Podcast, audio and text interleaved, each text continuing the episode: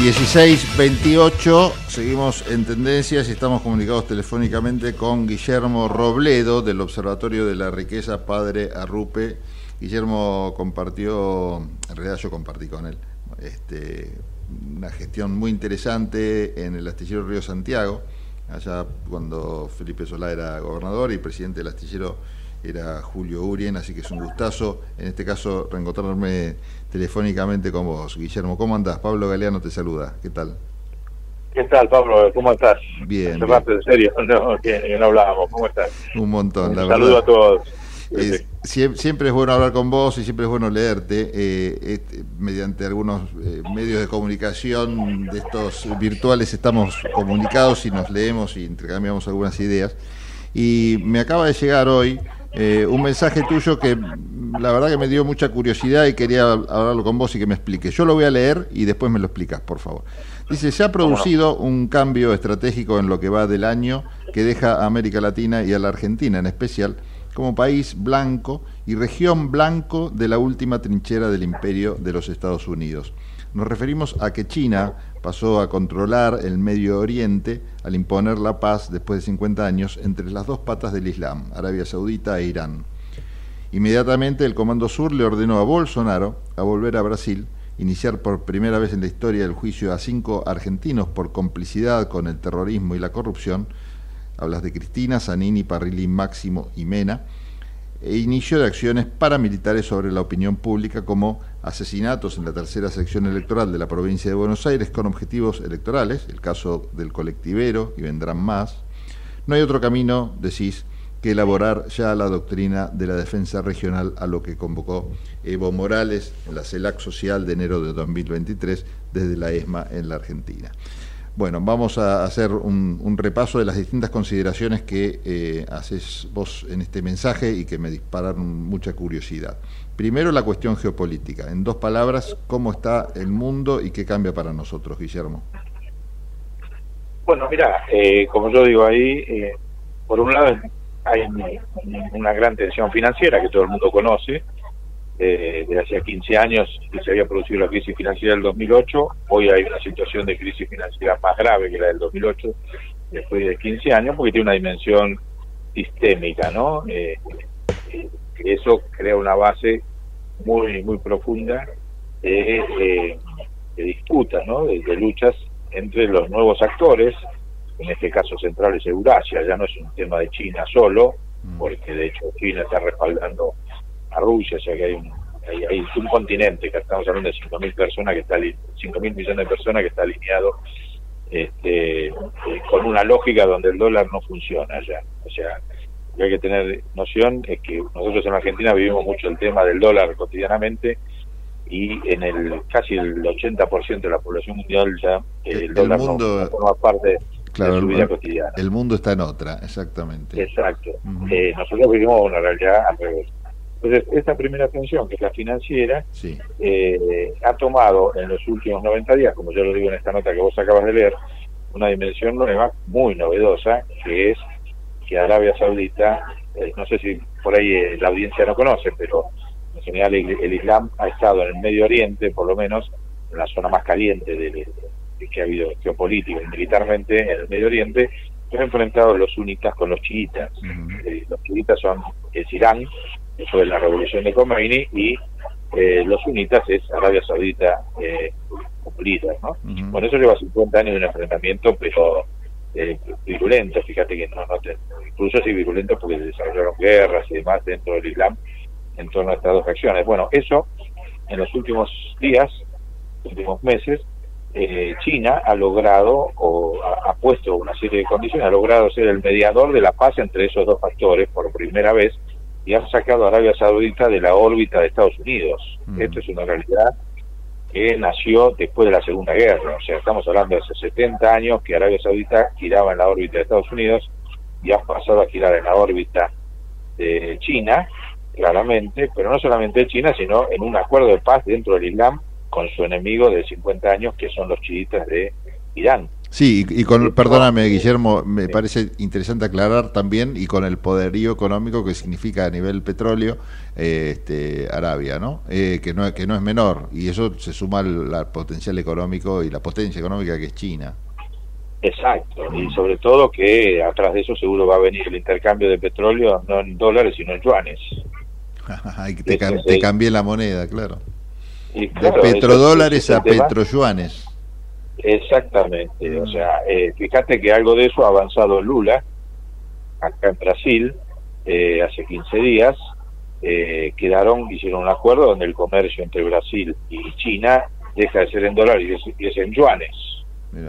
Ese tema, que, que empiece a desarrollarse dentro de América Latina, es un poco lo que yo insinúo ahí, no insinúo, estoy convencido de que Estados Unidos está defendiendo su último espacio de geopolítica indiscutible que es este, América Latina y el Caribe, eh, donde Brasil, el Brasil de Lula tiene un, un rol estratégico. Están los BRICS, fíjate que han puesto a, a Dilma Rousseff, el presidente de los BRICS, o sea, son todas cosas que antes no podía.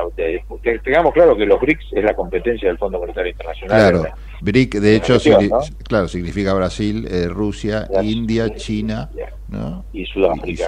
Y, los cuatro, y hay un montón de países, esos son los fundadores, pero ahora se han adherido casi 25 países más y un montón de países que quieren ingresar. O sea, está generando una estructura financiera paralela a la del Fondo Monetario Internacional. Qué interesante. Donde Brasil es, y bueno, y nosotros estamos acá, viste, con esta definición política de, electoral, que tiene una incidencia terrible en eso. O sea, si se logra el peronismo logre volver a tener otro mandato, va de cabeza con Lula a una integración al BRIC.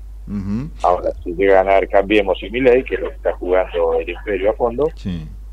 Eh, es para justamente meter una cuña en América Latina y tratar de, impedir que, este avance de esta nueva realidad mundial se, se, consolide en América Latina. Antes de... se consolida acá, eh, directamente eh, el dólar, digo, puede parecer medio ombliguista o medio viste exagerado, pero el destino del dólar se define en América Latina.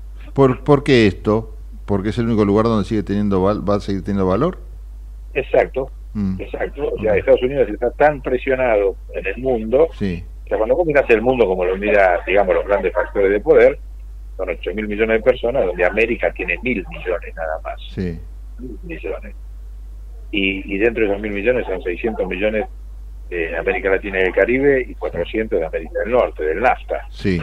Eh, entonces, si en esos 600 millones empiezan a tallar otras monedas del mundo, eh, eh, automáticamente el dólar queda replegado, va a ir retrocediendo hacia, hacia un mercado estrictamente de, América del Norte. Porque atrás, atrás de, esa incidencia de la moneda vienen políticas integrales de, comercio, de inversiones, etcétera, Sí, sí, sí, sí. Eh, sí, sí, me queda claro el panorama. Digo, digo, donde hacía negocios Estados Unidos no los puede hacer más.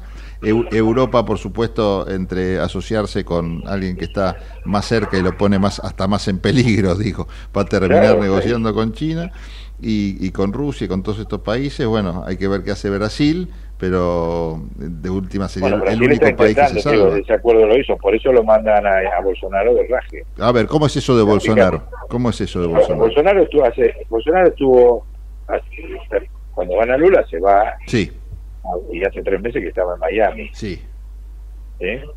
Evidentemente eh, vuelve ahora a hacer campaña, lo han mandado, digamos, la sede del Comando Sur es Miami, y lo han mandado de vuelta acá a Brasil para que inicie su campaña electoral de cara a las municipales el año que viene.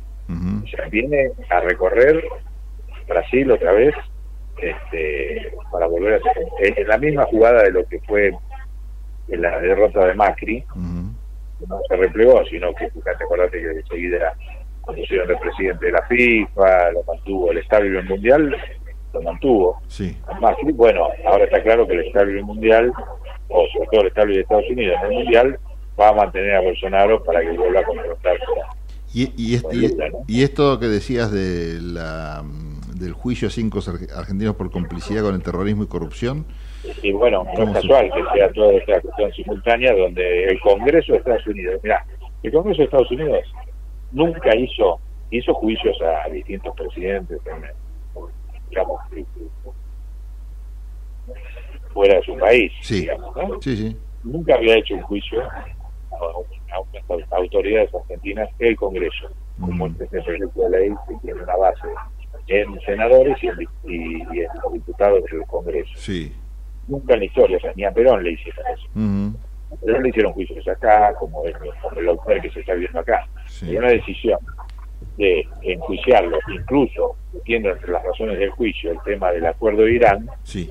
es que los están acusando de, más ni menos que a Cristina, a Máximo, a Tanini, a Parrilli y a Mena, este, de complicidad con el terrorismo. Todos sabemos lo que significa cuando el dispositivo de Estado de Estados Unidos te acusa de eso, o sea, te puso en el eje del mal. Este, y es la primera vez en la historia argentina que pasa. Ningún presidente de la Argentina en 210 años fue juzgado investigado por el Congreso de Estados Unidos. y, en este marco y, en este marco de, de, acciones, como vos estás describiendo, también incluís algunas cosas más más locales, ¿no? Más pesadas. Eh, sí, sí, bueno, locales y, y, pesados por lo menos en lo, en, lo cotidiano, ¿no? Que tiene que ver, porque en definitiva este, es, todo pesado. Es un respaldo, es un respaldo a, digamos, la, la decisión está. Cuando uno estudia y hay varios informes los dos, el senador y el diputado que han presentado este proyecto de investigación de, los cinco políticos argentinos, eh, eh, han, tienen, han tenido respaldo electoral de Sanchezini. Eh, respaldo electoral me refiero a financiero. O sea, Sanchezini, el ex ministro de Educación Vidal, en la provincia de Buenos Aires, puso plata para que llegaran a diputados y a senadores en Estados Unidos, con su fundación que integra la Fundación Pensar de Cambiemos. Esos hombres que recibieron plata de Cambiemos de acá en Estados Unidos, fíjate lo que estamos diciendo, están pidiendo el juicio, eh, son los que han hecho, son los que están impulsando este, ese juicio. Entonces, evidentemente hay un objetivo acá, que yo creo que evidentemente buscan eh, si ganan, llevar a una, a una profundización la, el lawfare evidentemente los ha, los ha tocado este tema del juicio a, la Corte y, la política se está dando en el tema. Y entonces, eh, bueno, Cristina lo dijo en su Twitter, ¿no? Dijo, necesitan refuerzo de Estados Unidos porque acá están preocupados. Acá no prospera. Guillermo, y, y vos hablas también en este escrito de algunos temas que tienen locales, como por ejemplo el caso del colectivero, y hace poquito Bernie declaró que nos tiraron un muerto, algo parecido. Eh, ¿Vos coincidís con que esto puede ser parte de toda esa historia? Mira, eh, el Comando Sur eh, tiene está formado de cinco fuerzas, de las cinco fuerzas armadas de Estados Unidos. La quinta fuerza, es la más nueva, que tiene 30 años nada más, eh, son las fuerzas especiales, que son fuerzas eh, clandestinas que operan en todo el mundo. Esas fuerzas eh, clandestinas se dedican a hacer operaciones de acción psicológica. Y la acción psicológica abarca todo. No es ¿viste? que van al diván a hablar con... No, estamos hablando de otro tipo de todo, todo vale, manejo de la opinión pública. Entonces, ¿qué, ¿cuál es el estado de la opinión pública? ¿Cuál es el golpe? O sea, en dónde bueno, si no tienen escrúpulos, si le dan la orden, es decir, produzcan un hecho en la matanza, que es donde se definen las elecciones presidenciales, porque la tercera sesión electoral es lo que hay que mencionar. La tercera sección electoral de la provincia de Buenos Aires no define solo las elecciones de la provincia de Buenos Aires, define las elecciones nacionales desde hace 20 años. O sea, quien gana ahí, gana las nacionales, porque compensa eh, eh, pérdidas en el resto de las provincias o en el resto de las capitales. ¿no? Es eso sí, porque son casi 6 millones de votos en esa sección. Entonces no es casual de que empiecen a producirse mayores hechos de violencia en esa sección. De hecho, Bernie denunció ayer de que le pareció raro un operativo, un operativo comando. O sea, un coche que para, para robar un colectivo, para robar una cartera, entra en 13 segundos. Eh, Bernie también dijo que habían disparado balas que no es normal que utilicen ese tipo de, asaltos y terracería en los colectivos. Eh, o sea, Bernie también abrió un periodo de sospecha muy difícil de, comprobar. a mí me llamó mucho la atención y por eso me animé a escribir eso cuando dicen que operó uno o dos coches en torno al colectivo. O sea, un coche lo cerró, que cerrar un coche es un operativo comando. Claro, para afanar una cartera. Eh, claro, para afanar una cartera, matar al... Está las versiones también de la gente que estaba en el colectivo que dice que sin ninguna resistencia le pegan un tiro así a, a sí, porque sí. tipo de entonces viste por qué le pegas un tiro a quien no está robando robas una cartera ya es todo muy muy raro. Y después hay otra declaración muy importante que la gente que fue en el colectivo dice que no eran gente del barrio por la forma en que estaban vestidos. Ajá. ¿Viste esa cosa? Sí, un colectivo a las cuatro y media de la mañana en Ciudad del Pino, todo el mundo sabe. Se, conocen todos. Trabajadores, humildes. Sí, aparte se eh, dijeron que no, que, la, que no era gente del barrio por la forma en que estaban vestidos. Bueno, a ver, este, es muy difícil, es casi imposible probar este tipo de cosas, ¿no? Pero es para pensarlo, por lo menos, sí. Pero pasa, ¿entendés? y después se produce el hecho del, el corte, bueno, la, la, la, pelea esta que tuvo Bernie ahí con la gente, por su estilo, pero este eh, pasa, digamos, ¿no? No puede dejar de... Uno veía la piña, yo personalmente veía la piña Bernie y me acordaba del, del tiro fallido a Cristina. ¿Por qué no? Sí, sí, este, bueno, podría haber, podría no, no, podría haber terminado mucho, mucho peor que, que, con la cara magullada, ¿no? Un golpe, una persona es una persona mayor, Bernie, y un golpe en ese, en ese lugar. Sí, sí, bueno, pero saben la personalidad, que es un tipo que va por el cuerpo, se la banca, bueno, los tipos saben que va a tener esa afección. pero el impacto es sobre la sociedad, ¿eh? o sea, el impacto es el miedo. Sí, totalmente. El, miedo paraliza. Y, el miedo genera un voto conservador. Sí, sí. Pues sí. Sí, sí, sí. El, miedo y la, bronca que está siendo capitalizada por lo peor de la política en la Argentina, ¿no? Claro. Eh, por último, te, te pregunto, Guillermo, porque en realidad, es más, podrías un día venirte a la radio y charlamos tranquilos, pero... Cuando quieras, pero, no. pero me encantaría. Eh, quiero también saber eh, sobre el final del escrito este que me hiciste llegar. Eh, que hablas de la necesidad de tomar un camino eh, que sea parecido al que plantea Evo Morales en la CELAC social de enero de 2023. ¿Por qué no le contás a la gente eh, en qué consiste es el recorrido de ese camino? cuando fue, cuando se produjo la CELAC, se volvió a fundar la CELAC en enero de este año, se hizo una CELAC social paralela que la organizó ATE, ATE la CTA, con otros gremios, vino la CGT, vinieron todos los actores sociales y políticos y estuvo Evo, Morales. En su discurso, que para mí fue el discurso más potente, porque hizo esa convocatoria, dijo, si nosotros no hacemos una doctrina de defensa nacional, palabras de Evo Morales, regional, no de, de, cada país, sino una doctrina de defensa, este tipo de acciones que manejan la opinión pública, las finanzas, no hablo de lo paramilitar, eso se lo agrego yo, este, no podemos, no, sabemos cómo defendernos. Entonces convocó formalmente a que hay que hacer una, una doctrina, unos, una, una, teoría e institutos de investigación de cómo lograr, qué tienes que hacer para neutralizar eso, ¿no? Cómo, cómo, eh, cómo acumular poder también, ¿no? Poder para cómo acumular, lo primero que tienes que hacer es empezar a hablar. Sí, básico. Si, hay, si hay, fíjate, Estados Unidos, te pongo un caso, porque nosotros estamos trabajando con el observatorio y eso sí, por ahí un día hacemos un programa especial sobre eso. Sí, cómo no. Eh, estamos, eh, eh, o sea, Estados Unidos, cuando fue el tema de las torres, sí. sacó una, ley, una serie de leyes que se autoasignó el poder de accionar extraterritorialmente. O sea, en lo judicial, en todos los terrenos, como si nosotros podemos intervenir en cualquier eh, en cualquier país del mundo por el miedo o el, terrorismo internacional. Terrorismo. Exacto.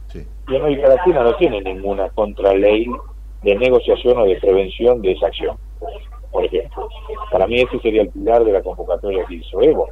O sea, nosotros como nación no podemos tolerar la injerencia, claro. De un país haya dispuesto legalmente por, por aprobación unánime de los partidos que ellos pueden actuar en cualquier lugar del mundo. Sí, sí, sí, y yo cumplo la neutralizo. Claro, no tenemos ninguna ley. Bilateral. Sí, sí, sí. En 20 años no mm. hemos desarrollado un esquema, no te estoy hablando de una confrontación infantil ni antipegalista, no, simplemente de regla de juego este, que los otros países no tienen, digamos, ¿no?